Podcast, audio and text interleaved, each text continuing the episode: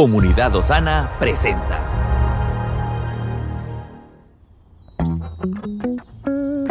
Cada día tiene su propio afán. Pero también hay nuevas misericordias que disfrutar. Hoy es un nuevo día. Muy buenos días amigos y amigas, gracias por poderse conectar en este momento. Esperamos que este contenido sea de mucha bendición para usted y su familia. Hoy meditaremos en una reflexión que lleva por título El plan de Dios para su vida.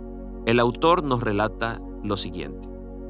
Tengo un amigo judío que completó el doctorado al mismo tiempo que yo en la Universidad Hebrea de Jerusalén. Él nació con una parálisis total, lo cual no le permitió caminar ni estar sobre sus pies. Se movía sobre su silla de ruedas eléctrica y completó en 20 años lo que otros logran en 10.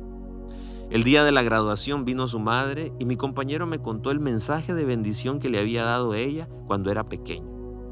Naciste con una discapacidad para superarla y glorificar a Dios, así que ten confianza.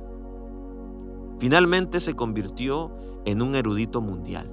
De esta manera podemos aprender que para transformar la vida de alguien que nació con una discapacidad necesitamos sembrar los valores de fe y repetirle, naciste porque Dios tiene un plan especial para ti. Él tiene un plan increíble contigo. Y es que nadie nace sin un plan de Dios. Incluso aunque los padres no lo hayan planeado, Dios tiene una vida planeada para cada uno de nosotros.